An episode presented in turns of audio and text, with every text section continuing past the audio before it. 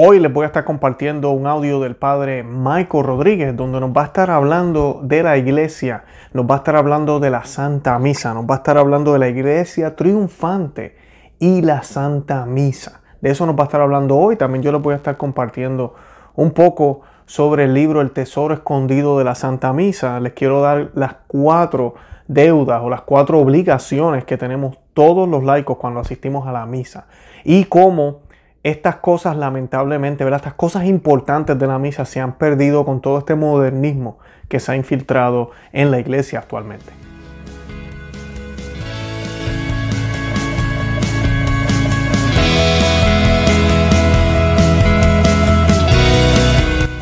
Bienvenidos a Conoce, Ama de tu Fe. Este es el programa donde compartimos el Evangelio y profundizamos en las bellezas y riquezas de nuestra fe católica. Les habla su amigo y hermano Luis Román y quisiera recordarles que no podemos amar lo que no conocemos y que solo vivimos lo que amamos. En el día de hoy vamos a tener el honor de nuevo de escuchar al padre Michael Rodríguez de, eh, San Vicente Ferrer de Texas. Gracias a su hermano David Rodríguez estamos compartiéndoles hoy otro audio con el permiso de ellos. Eh, otra homilía, esta homilía fue grabada el Día de Todos los Santos y me parece extremadamente oportuno porque pues el Padre nos va a estar hablando de, la importancia de este mes de noviembre, de todos los difuntos, eh, de, todos los que, de todo lo que realmente importa en la Santa Misa y de las cosas que se han perdido. Eh, como los que ¿verdad? ya llevan un tiempo escuchándonos y tal vez ya conocen al Padre Michael Rodríguez, saben que el Padre es muy eh, enfático en que volvamos a la liturgia tradicional. Y no es cuestión de preferencia, no es cuestión de que nos guste más, no es cuestión de lenguaje, no es cuestión de nada de eso. Es cuestión de serle fiel a Dios, de ser realmente católicos y de, y de profesar nuestra fe como Él quiere que la profesemos y como la iglesia siempre lo hizo por casi dos mil años. Y pues eh, de eso es que se trata. Y el padre Michael Rodríguez hoy pues toca varios puntos importantes que rescatan esto. Por ejemplo, nos va a estar hablando hoy de la Lex Orandi y Lex Credenci. Estoy seguro que los que me llevan ya siguiendo un tiempo saben lo que es eso porque yo lo he hablado aquí muchísimas veces.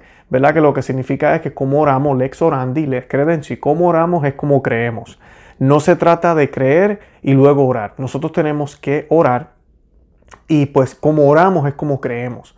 Eh, así es que se va formando la fe. Nosotros tenemos que tener fe, ¿verdad? Cuando vamos a orar pero a través de la oración nuestra fe crece. Eso es lo que decía San Agustín. Y pues asimismo lex orandis, lex credenci. Si le cambiamos la forma en que oramos, entonces va a cambiar la forma en que creemos. Los enemigos de la iglesia que se han infiltrado dentro de la iglesia, eso es lo que han hecho. Ellos saben que lex orandi, lex credenci, pues cambia la liturgia y vas a ver cómo cambia su manera de pensar, su manera de creer, su manera de ver las cosas. Y no es accidente que después de, los, de las reformas litúrgicas que hemos tenido en los últimos 60 años, las personas ahorita creen menos en la Eucaristía, hay menos reverencia, hay menos creencia en los santos, menos necesidad de orar por los muertos y se, se ha convertido como en un banquete comunitario donde compartimos todos en el nombre de Jesús y obtenemos la Eucaristía. Y pues yo no estoy diciendo que todos los que van a la misa nueva no creen en la real presencia de la Eucaristía, pero las estadísticas no mienten y los números no mienten. Y la crisis que vemos en la iglesia que está actualmente. ¿Y es por qué? Porque hemos perdido esto, lex orandi, lex credenci. Por eso la iglesia era muy celosa con su liturgia, muy celosa con todo. Y todavía lo es porque esos documentos están ahí. Pero lamentablemente los modernistas ahora creen en esta libertad de poder expresar la cultura, de poder expresarme yo en la Santa Misa. Y hemos caído en unos disparates que ya después de 60 años esto es intolerable. Por eso yo les he dicho aquí muchísimas veces y van a escuchar ahorita al padre Michael Rodríguez hablando de esto también. Tenemos que buscar lugares donde se haga la misa tradicional, la misa, el rito romano como manda. Y los lugares que nosotros le ofrecemos aquí, nosotros tenemos un directorio en nuestro blog, conoceamevivetufe.com. El directorio no es creado por nosotros, pero yo comparto el enlace ahí y vamos a colocar el enlace también en la descripción de este programa. Todas las misas que dan en estos sitios están en comunión con Roma, están en comunión con el Papa Francisco. No estamos hablando aquí de salirnos de la iglesia, ni estamos hablando de ser cerebecante, eh, nada de eso. Estamos hablando de celebrar un rito que es permitido por la iglesia, que es aprobado por la iglesia. Es la forma extraordinaria, como le llamó Benedicto XVI. Y pues esa forma extraordinaria requiere muchas cosas que la otra misa nueva no requiere. La más importante, que es la que a mí me movió a cambiarme, fue la comunión en la boca y de rodillas. Esa es la única forma que se distribuye la comunión. Solo la distribuye el sacerdote. No hay ministros extraordinarios de la comunión, lo cual eso va en contra de todo lo que la iglesia enseñó por muchísimo tiempo. No hay nada de eso. Eh, es una liturgia que es cristocéntrica, es tan cristocéntrica que todos miramos a la misma dirección, hacia el tabernáculo, hacia el Señor, hacia el crucifijo, incluyendo el sacerdote. Además de eso, la música es litúrgica, la música que se, que se escucha en estos lugares y las homilías mis hermanas y amigos que me escuchan, es el tipo de homilía que necesitamos escuchar especialmente este mes. Hoy el padre Michael Rodríguez nos va a hablar también de los santos, ¿verdad? De los fieles difuntos, disculpen. Fieles difuntos. Eso es lo que celebramos en noviembre, ¿verdad? Es el mes de todos los santos, pero también el mes de los fieles difuntos. Y se le llama fieles difuntos porque son personas que fueron fieles, pero que deben estar ahorita, posiblemente por pecados veniales, en el purgatorio. Y en el purgatorio nosotros tenemos que orar por esas almas, porque la iglesia está formada de tres, ¿verdad? De tres partes. Tenemos la iglesia triunfante, tenemos la iglesia militante, que somos nosotros, la triunfante la que está allá en el cielo, y tenemos la iglesia purgante, la iglesia que está ahorita mismo eh, purgando. Y pues muchas personas a veces dicen, ¿dónde los católicos sacan esto? Hay varios textos, yo les voy a compartir enlaces en el, programa eh, para que puedan verlos y, los tengan ahí, pero San Pablo habla de cómo tenemos que ser purificados por el fuego y además de eso Jesucristo cuando está hablando del pecado, ¿verdad? Contra el Espíritu Santo dice que ese pecado no va a ser perdonado ni en esta vida ni en la otra. Si Él está hablando de que hay perdón en la otra vida, ¿qué está queriendo decir? ¿Por qué va a haber perdón en la otra vida? Si tú estás en el infierno, no puede haber perdón. Eso lo dice la palabra de Dios. En el infierno no hay segundas oportunidades. Y para entrar al cielo no debes tener ninguna falta. O sea que tampoco va a ser que vas a entrar al cielo, ah, ok, aquí te la vamos a perdonar. No. O sea que tiene que haber entonces un estado. Nosotros le llamamos un lugar. Y la iglesia le lo ha llamado purgatorio porque es para limpiar, purgar. Y por eso existe. Y por eso nosotros tenemos que orar por esas almas. Lamentablemente la iglesia moderna, eh, la gente no le gusta hablar de esto. Muere alguien y ya se habla de que está en el cielo. Eh, nadie, nadie se atreve a ser muy rapidito y decir, por más malo que haya sido la persona, decir que está en el infierno. Pero si somos bien rapiditos para decir que está ya en el cielo. Y esa es la actitud errada y errónea. Puede ser que lo esté, no sabemos. Por eso tenemos que hacer oraciones. Oraciones por esas almas. Y no hay ninguna de estas oraciones que se pierda. Y la Santa Misa tradicional evoca muchísimo la oración a las, a las almas del purgatorio. Y es algo que con la misa nueva eso se ha ido perdiendo. Y pues eso nos va a hablar él en el día de hoy, el padre Michael Rodríguez. También nos va a estar hablando un poco de cómo la misa da un énfasis, la misa tradicional de los ángeles y los santos. Eh, también nos va a estar hablando de qué hacen los santos, qué están haciendo los santos. Nosotros tenemos que imitar a los santos. Y los santos, ¿qué están haciendo todo el día, noche, todos, toda la eternidad, adorando al Cordero? Eso es lo que nosotros tenemos que imitar en la Santa Misa. Eso es lo que tenemos que imitar. Y realizar que la Santa Misa es el cielo y la tierra donde se unen. ¿Verdad? Cristo es el puente, la cruz es el puente. Y la actitud en la que yo voy a la Santa Misa es una actitud de contrición, una actitud de arrepentimiento. Yo llego ahí y voy a encontrarme con el Señor en la cruz. El sacrificio de la Santa Misa, por eso es que siempre se le llamó de esa manera. Eh, y pues debemos tener en cuenta también que es esa unión que hay ahí. Entonces juntos con María y los demás santos tenemos que tener la misma actitud que ellos tuvieron cuando estaban al pie de la cruz. Y al igual que nosotros tenemos que tratar de tener los mismos sentimientos que tuvo María al pie de la cruz. Esa es la actitud que debemos tener en la Santa Misa. No puede ser una actitud de bembé, de fiesta y de yo lucirme, no. Es una actitud de contrición. Sí, de alegría, claro que sí, porque sabemos que vamos a recibir a Cristo como alimento. Ese es el regalo más precioso que Él nos da en la Eucaristía. Pero antes que eso, yo tengo que pasar por la cruz. Yo tengo que pasar y vivir esa cruz y dejar mis pecados en la cruz. Y por eso es que la misa está construida, digo yo, ¿verdad? Pero vamos a decir, oramos de esa manera. Y yo quería compartirles unos pasajes aquí breves del libro El Tesoro Escondido de la Santa Misa, que se los recomiendo a todos de verdad. Si usted no ha leído ese libro, tiene que leerlo. Eh, nosotros eh, lo estuvimos discutiendo brevemente con el padre Romanowski en uno de los programas que grabamos sobre la Santa Misa Tridentina. Les recomiendo a los que no conocen la misa tradicional que vean ese programa. También hicimos otro programa de la misa tradicional con el padre Hinan y pues también se los recomiendo. Hablamos de todas las diferencias entre la misa nueva y la misa vieja. Mucha, y digo misa vieja, pero me, refiero a la, verdadera misa católica. Y además de eso, eh, hablamos de las diferencias, pero que no son solo en lenguaje. Hay personas que piensan que fue una traducción lo que se hizo y se puso en lengua vernacular y ya. No. La misa nueva le, quitaron a la misa eh, antigua. La misa antigua, la misa tridentina, la misa de siempre, la misa tradicional tenía, tiene más oraciones tiene unas cosas que no tiene la misa nueva. Y el sentido es más comunitario en la misa nueva y el sentido de la misa tridentina es más cristocéntrico. Por eso pues yo les invito y los reto a ustedes a que busquen esos lugares y pues que se orienten, miren lo que, lo que, lo que tenemos que decir en esos videos para que la conozcan.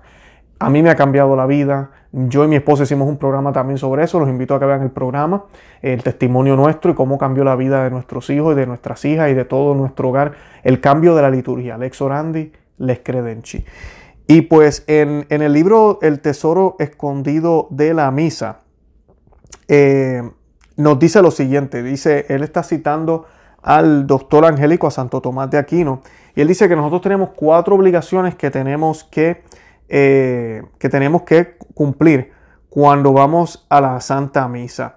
Y pues eh, esto es tomado de la Suma Teológica de Santo Tomás de Aquino. Y pues el libro, para que sepan, es de San Leonardo de Porto Mauricio.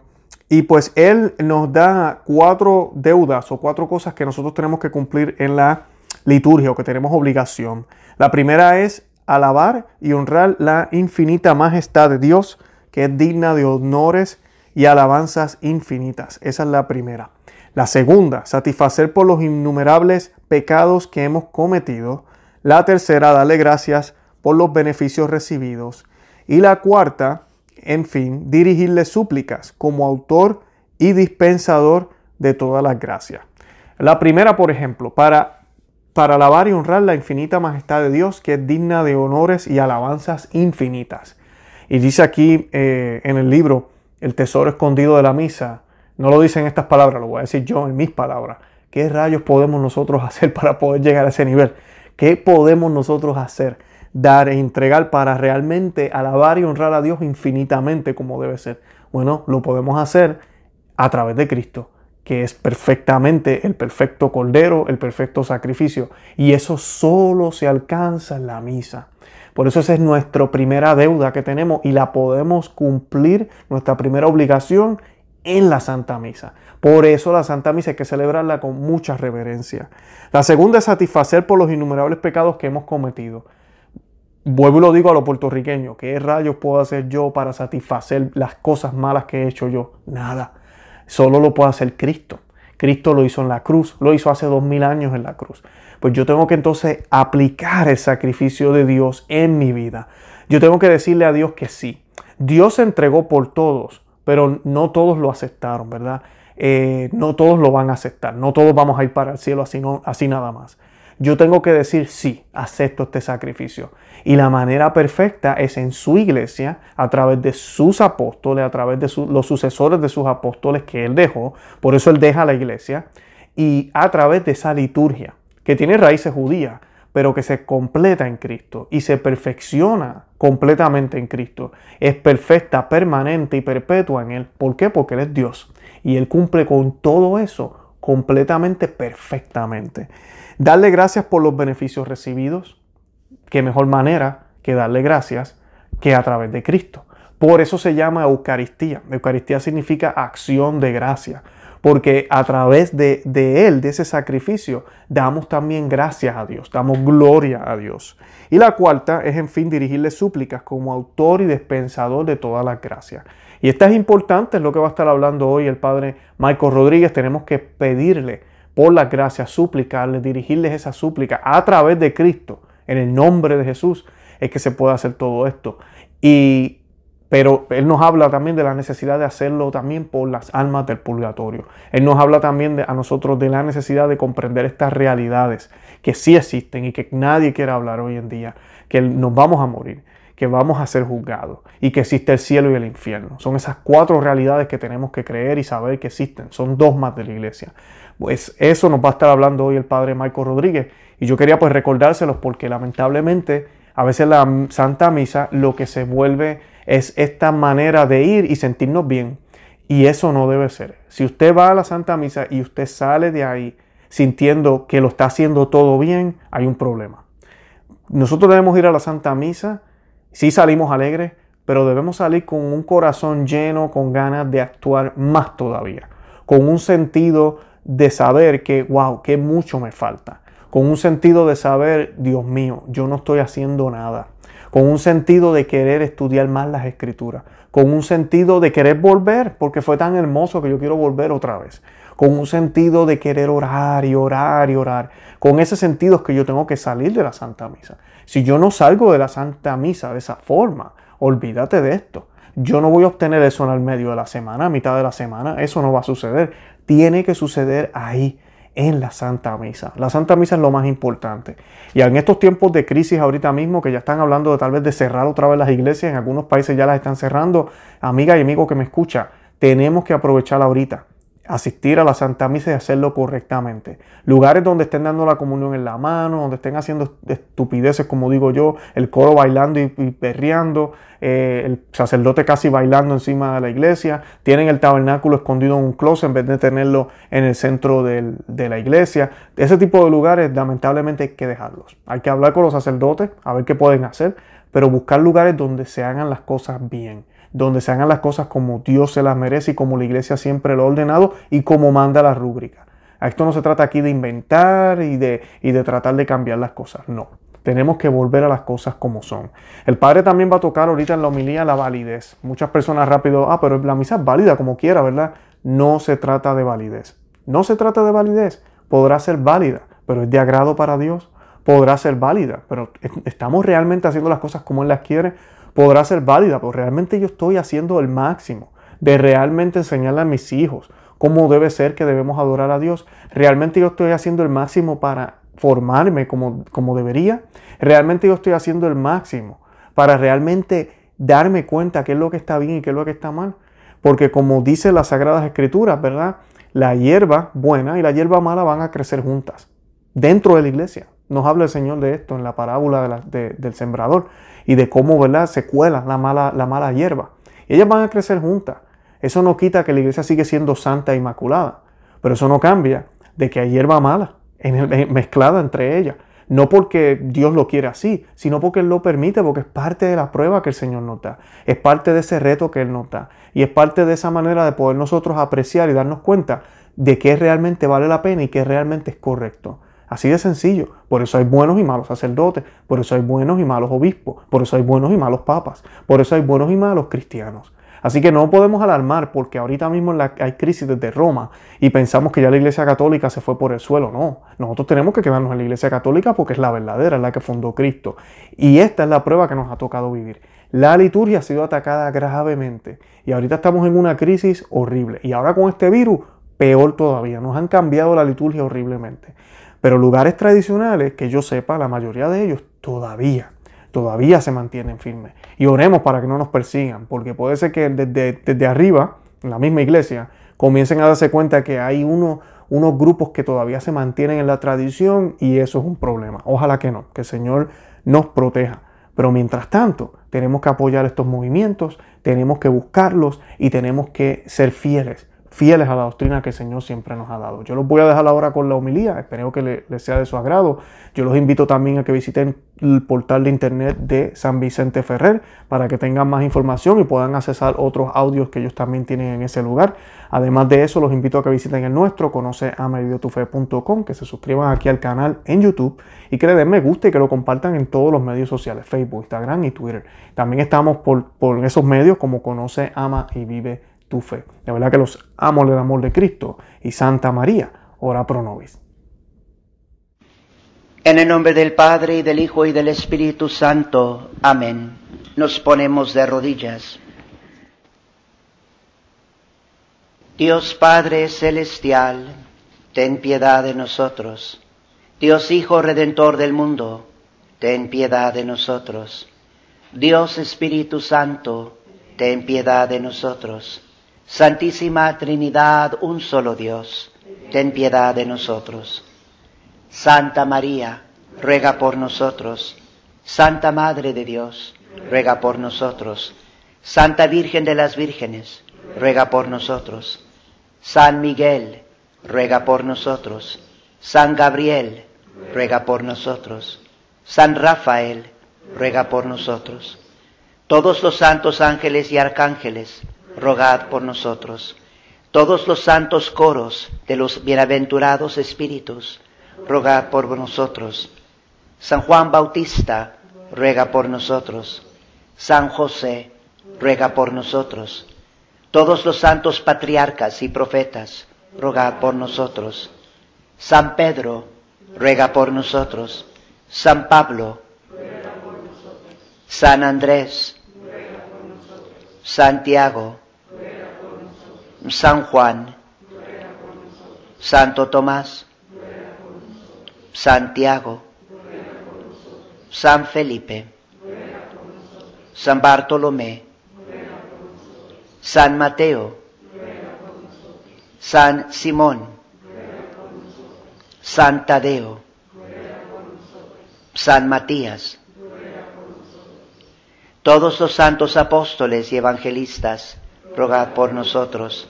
Todos los santos discípulos del Señor, rogad por nosotros. Todos los santos inocentes, rogad por nosotros. San Esteban, ruega por nosotros. San Lorenzo, ruega por nosotros. San Vicente, todos los santos mártires, rogad por nosotros. Todos los santos obispos y confesores, rogad por nosotros. Todos los santos doctores, rogad por nosotros. Todos los santos sacerdotes y levitas, rogad por nosotros. Todos los santos monjes y eremitas, rogad por nosotros. Santa Inés, ruega por nosotros. Santa Cecilia, ruega por nosotros. Santa Catalina, ruega por nosotros. Todas las santas vírgenes y viudas, rogad por nosotros todos los santos y santas de Dios, interceded por nosotros. Escúchenos el omnipotente y misericordioso Señor. Amén. Y las almas de los fieles difuntos, por la misericordia de Dios, descansen en paz. Amén. Hoy es la fiesta de todos los santos. Los santos ciertamente forman parte de la iglesia, lo que llamamos la iglesia triunfante. Nosotros aquí en la tierra formamos lo que se llama la iglesia militante. Iglesia militante porque es nuestra misión aquí en la tierra de estar luchando, luchando contra nuestros enemigos espirituales el diablo, el mundo y la carne. Aquí en la tierra entonces, nosotros miembros del cuerpo místico de Cristo somos iglesia militante, los santos en el cielo, la iglesia triunfante, y también tenemos la iglesia sufriente, que son las almas en el purgatorio. Todos aquellos miembros del cuerpo místico de Cristo que murieron en la gracia de Dios, pero todavía no completamente purificadas las almas para poder entrar en el cielo. En particular, este mes de noviembre nos enfocamos en este gran misterio de la Santa Iglesia, de que no solamente se trata de nosotros aquí en la tierra. Tristemente muchas veces nosotros los católicos estamos confundidos respecto a, no nomás, bueno, tantas diferentes doctrinas de nuestra fe católica, pero incluyendo en esto es la doctrina sobre la Santa Iglesia. Porque no nomás, la Iglesia no nomás consiste en la Iglesia militante, también la Iglesia triunfante y la Iglesia sufriente. Y si verdaderamente apreciamos la Santa Misa Católica y la estamos viviendo, vamos a estar más conscientes de esta realidad de la iglesia. Vamos a estar más conscientes de la iglesia en su plenitud, es decir, iglesia militante, iglesia triunfante, iglesia sufriente. Y este es un ejemplo, lo que voy a estar tratando de hacer ahorita al inicio, ya que hemos iniciado esta misa tradicional con el sermón en español, es tratando de ayudarles a apreciar más y más la Santa Misa y también que se den cuenta qué tan urgente es, tanto para nuestras vidas personales y para nuestra espiritualidad personal, pero también para el bien de la iglesia. ¿Qué tanto urge recobrar la verdadera misa católica? Porque ahorita yo diría que es el problema principal dentro de nuestra amada iglesia, que no hay suficientes católicos que están conscientes de qué tanto urge esto. Y les voy a estar hablando acerca de lo que es, podríamos decir, una breve enseñanza de nuestra iglesia, que es lex orandi, lex credendi. Esto quiere decir, la ley de la oración determina la ley de la fe. La iglesia cree como ora. Si la iglesia está orando bien, va a creer bien. Si está orando, ofreciendo el culto erróneamente, va a creer erróneamente. Este es un principio importantísimo, porque unas veces los católicos, como les he dicho, se me hace que en el pasado, unas veces los católicos me preguntan, me dicen, bueno padre, pero la misa nueva, ¿es válida sí o no? No nomás es cuestión de validez. Hay muchísimos aspectos y elementos en la Santa Misa y todos estos detalles lo que se está rezando, la postura del sacerdote, la reverencia que se muestra en la Santa Misa. Todo esto afecta la fe de la Iglesia, lex orandi, lex credendi. Uno no puede decir, no importa cómo estemos nosotros ofreciendo la Santa Misa, porque la fe católica sigue igual. Falso, lex orandi, lex credendi. La Iglesia cree como ora. La ley de la oración determina la ley de la fe. Y es precisamente lo que estamos viviendo. Si nosotros prestamos atención, es lo que estamos viviendo. Porque hoy en día, más o menos unos 50 años después de que se hicieron cambios radicales a la Santa Misa, hay una pérdida de fe entre los católicos que es asombroso, casi ni poder creer. ¿Cuántos católicos no creen en el infierno? ¿Cuántos no creen en el purgatorio? ¿Cuántos ni tienen conciencia de lo que estamos hablando ahorita, la iglesia, iglesia triunfante, iglesia sufriente, iglesia militante? La iglesia sufriente es así tan real como nosotros, la iglesia militante. Y personas que no se preocupan por el purgatorio o no rezan por las ánimas benditas del purgatorio. Es impresionante en el rito antiguo de cómo constantemente estamos pidiendo por las ánimas del purgatorio. Porque si estamos rezando los unos por los otros, iglesia militante, ciertamente tenemos que también estar pidiendo por la iglesia sufriente. Y este es un ejemplo, o sea, hablando de que si nosotros realmente apreciamos la Santa Misa y la estamos viviendo, vamos a estar más conscientes de esta verdad doctrinal respecto a la iglesia, que es iglesia militante, iglesia triunfante, iglesia sufriente. Es un ejemplo de la lex orandi, lex credendi. La misa tradicional en latín, la verdadera misa de la iglesia católica, nos ayuda en muchos sentidos a estar más conscientes de que no nomás somos nosotros los que estamos aquí reunidos ante el altar de Cristo, ante su sacrificio en la cruz, sino también están presentes los ángeles y los santos. Y también estamos intercediendo y ofreciendo la Santa Misa por la iglesia sufriente.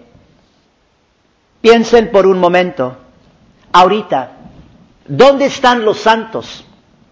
¿Y qué es lo que están haciendo? La epístola de hoy nos da la respuesta. Es realmente una lectura preciosísima.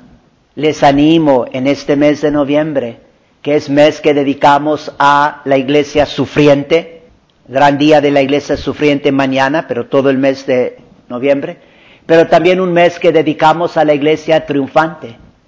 Entonces, repasen la epístola, también el Santo Evangelio, preciosísimo el Santo Evangelio de hoy, las bienaventuranzas, Mateo capítulo 5. Pero en la epístola de hoy, ¿qué es lo que está sucediendo? Ahí tenemos quizá la imagen más clara de la iglesia triunfante que tenemos en la Sagrada Escritura. Y por eso es la epístola de hoy. Los santos están en el cielo, es decir, las almas de los santos, porque ellos también todavía esperan la resurrección de sus cuerpos. Pero los santos están en el cielo y están gozando de la visión beatífica, la visión de Dios. Y están adorando a Dios. Y no nomás a Dios, sino también al Cordero. Y esto tiene gran significado porque esta es la imagen en la epístola de hoy del sacrificio de Cristo el Cordero, el Cordero Inmaculado, el Cordero sin mancha que es sacrificado por el perdón de nuestros pecados. Lo que esto nos quiere decir es lo siguiente, porque ¿dónde están los santos? ¿Qué están haciendo los santos? Básicamente podríamos decir que los santos en el cielo están como participando perfectamente en la Santa Misa porque están adorando perfectamente a Dios y al Cordero. Y por eso también tienen gran poder para interceder por nosotros, porque es el poder que viene de Cristo, el poder que viene de su sacrificio. Toda la gracia viene del santo sacrificio, toda la gracia viene de Cristo. Y ahí están los santos, profundamente unidos a ese sacrificio. Dios le reveló a Santa Matilde ella vivió en el siglo XIII, le reveló que hay tres mil ángeles del coro de los tronos alrededor del tabernáculo donde se reserva el Santísimo Sacramento. Y sin duda hay aún más en la Santa Misa, porque la Santa Misa no es solamente sacramento, sino también sacrificio. ¿Y cuántas veces estamos nosotros conscientes cuando venimos a la Santa Misa de esta inmensa realidad? Los ángeles están adorando a Dios. Si nomás creyéramos nosotros y estuviéramos más conscientes de esta realidad, ¿cómo es posible que estaríamos nosotros distraídos por lo que otras personas están haciendo o no haciendo en la Santa Misa? Si nuestro enfoque realmente está más y más en la iglesia triunfante, lo que los santos están haciendo en el cielo y cómo eso se está haciendo una realidad aquí en medio de nosotros. El concilio de Trento nos enseña que altísimas realidades están ocultas en la Santa Misa y que hay que contemplarlas. Esta es una de las enseñanzas más importantes de toda nuestra fe católica respecto a la Santa Misa. Y se toma del concilio de Trento que nos está enseñando dogmáticamente lo que es la misa. Lo que tristemente tantos católicos hoy en día ya no están conscientes de esto. Lo estaré esto repitiendo muchas veces en el futuro, pero recuerden, el concilio de Trento nos está enseñando que en la Santa Misa altísimas realidades están ocultas. Quiere decir que son realidades, pero ocultas a nuestros ojos físicos y ocultos también a nuestra capacidad humana de, de pensar, de razonar. Y que cuando venimos a misa tenemos que contemplar estas altísimas realidades, que son realidades invisibles. Hoy en esta fiesta de todos los santos estamos afirmando una de estas realidades altísimas. Los ángeles están presentes adorando al Cordero, a su Señor y su Dios. Los santos están presentes, ellos están intercediendo por nosotros. Aun si nosotros, miembros de la iglesia militante, no estamos muy bien enfocados en la misa y andamos distraídos, los ángeles y los santos no. Y en la misa tradicional hay muchas maneras en que la misa, en sus oraciones, por ejemplo, en también la manera tradicional de decorar el templo de Dios. Muchas maneras en que está afirmando, aquí está presente la iglesia triunfante. En realidad también ese es uno de los sentidos del lenguaje sagrado de la iglesia católica, el latín. Muchos de los católicos no aprecian suficientemente nuestro lenguaje sagrado porque nomás piensan en sí mismos y piensan que la misa nomás tiene que ver con la iglesia militante. Y piensan, bueno, nosotros estamos aquí y yo entiendo español o yo entiendo inglés o yo entiendo francés o yo entiendo swahili, lo que sea. Pero la misa no nomás se trata de nuestras oraciones, sino también iglesia triunfante, iglesia sufriente. San Buenaventura, doctor de la iglesia, dice lo siguiente respecto a la Santa Misa hablando también de esas altísimas realidades que están ocultas en la Santa Misa. San Buenaventura, doctor de la Iglesia, dice, cita, hay en la Santa Misa tantos misterios como gotas de agua en el mar, como átomos de polvo en el aire y como ángeles en el cielo. No sé si jamás ha salido de la mano del Altísimo misterio más profundo. Fin de cita. Innumerables son los misterios que están ocultos en la Santa Misa. Y San Leonardo de Puerto Mauricio compara la Santa Misa a una mina que contiene tesoros vastos en sus profundidades. Tesoros vastos que no se ven. Cuando uno está mirando ahí donde está la mina, pues no ve todo lo que está bajo la tierra.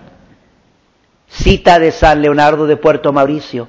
Cita, vamos a cavar más hondo en las profundidades de esta mina, con el fin de descubrir más de los tesoros vastos que contiene. Ah, qué dones tan preciosos se encuentran allí. Fin de cita.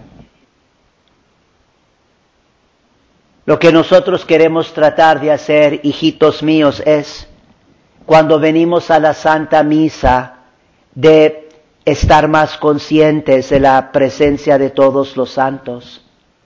En muchas de las partes de la misa, cuando se están invocando los apóstoles y los santos y los ángeles, muchas de esas referencias se han eliminado en los cambios que se hicieron a la Santa Misa. Es algo tristísimo. Casi como que los que estaban cambiando la misa, como pensando nomás en ellos mismos y no más en lo terrenal y no más en la iglesia militante como poniendo a un lado la iglesia triunfante, la iglesia sufriente. Muchas referencias también a la necesidad de interceder por los fieles difuntos. Y entonces nosotros queremos estar más conscientes de que cuando venimos a la Santa Misa, hay realidades inmensas que se están realizando aquí y muchas de esas realidades tienen que ver con la presencia de los ángeles, de los santos, de la Santísima Virgen María. Y también aprender de los ángeles y de los santos cómo adorar al Cordero cuando estamos en la Santa Misa. Nuestro ángel guardián también viene con nosotros, especialmente cuando venimos a la Santa Misa, para suplir por nuestra debilidad o nuestras faltas cuando estamos en la Santa Misa. Porque en la Santa Misa hay que estar ahí completamente enfocados con todo nuestro amor, con toda nuestra fe, con toda nuestra contrición por los pecados que hemos cometido.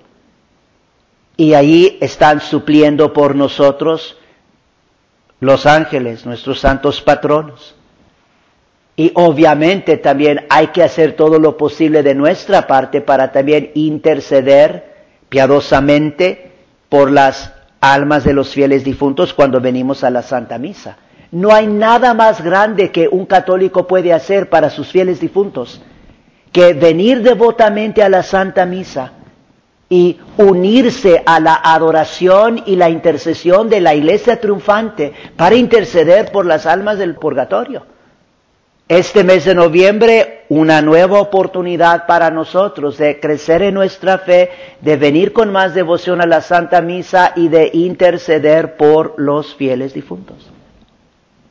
Un detallito final, cuando venimos a la Santa Misa, estemos siempre más conscientes de que venimos a la Santa Misa para estar en la presencia de Dios y para unirnos íntimamente con nuestro Señor Jesucristo, especialmente en la Santa Comunión. Eso es lo que los santos están haciendo en el cielo. Están gozando de la presencia de Dios. Están perfectamente unidos a nuestro Señor Jesucristo y por eso son santos. La santidad consiste en nuestra unión con Jesús. Y estemos más y más conscientes de que ese es el propósito de la Santa Misa, de santificarnos y de hacernos santos, de unirnos a nuestro Señor Jesucristo, para que nuestra adoración y nuestras oraciones ahí también en la Santa Misa sean más y más santos, más y más eficaces, que se asemejen más y más a la adoración y la oración de la iglesia triunfante. Esforcémonos a recibir la Santa Comunión, siempre con más devoción, más preparación, más acción de gracias. Es realmente increíble cuando leemos las vidas de los santos, algo que sobresale es toda la preparación espiritual que ellos hacían, hacen, para recibir dignamente la Santa Comunión. Y todo el tiempo que ellos duran después de la Santa Misa en acción de gracias, dándole gracias a Dios porque han podido unirse a su Señor y su Dios en esta forma tan sublime. En el nombre del Padre y del Hijo y del Espíritu Santo. Amén.